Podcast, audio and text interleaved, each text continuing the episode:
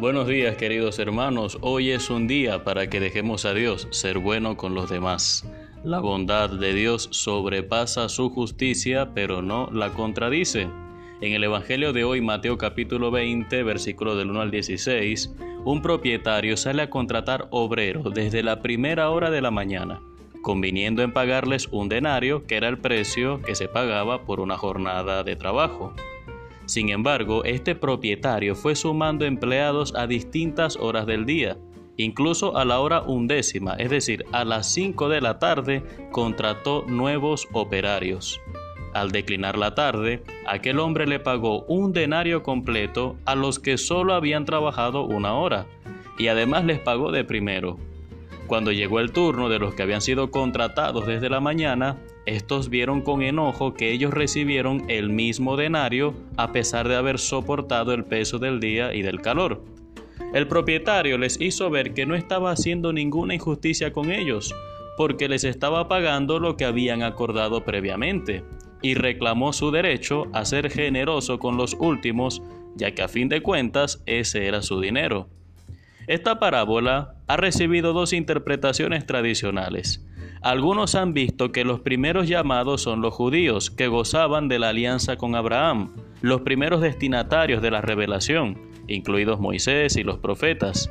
Y los que llegan a las últimas horas seríamos nosotros, los cristianos, que aunque no pertenecimos a la primera alianza, ahora formamos parte de la alianza nueva y eterna que es universal.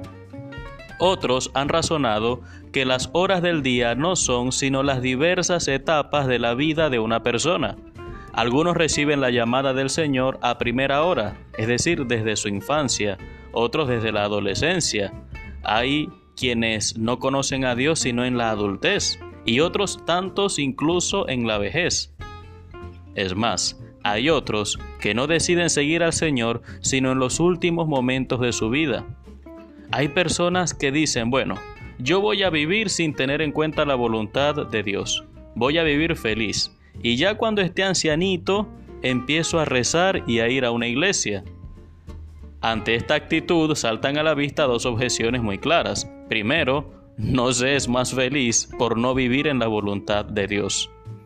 Y segundo, a nadie le está garantizado esa lucidez espiritual para convertirse a Dios en la vejez si es que llegamos a ella. Pero aparte de eso, es que esta no es la actitud de los jornaleros. Todos ellos fueron a trabajar en el momento que el Señor los llamó, sin dilaciones. Ninguno le dijo, Señor, espera, cuando baje el sol o cuando haga lo que yo quiero hacer primero, entonces iré. Todos fueron tan pronto recibieron la llamada.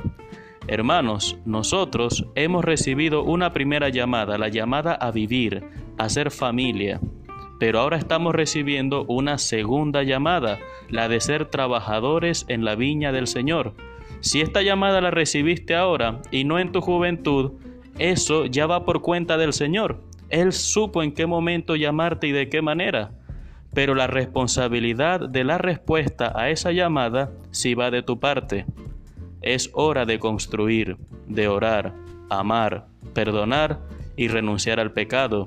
El momento es este, para que al final de tu vida, en el ocaso de tu jornada, puedas acercarte a recibir tu denario. Que Dios te bendiga en el nombre del Padre y del Hijo y del Espíritu Santo. Soy el Padre Renzo Gotera desde la parroquia San Felipe Neri.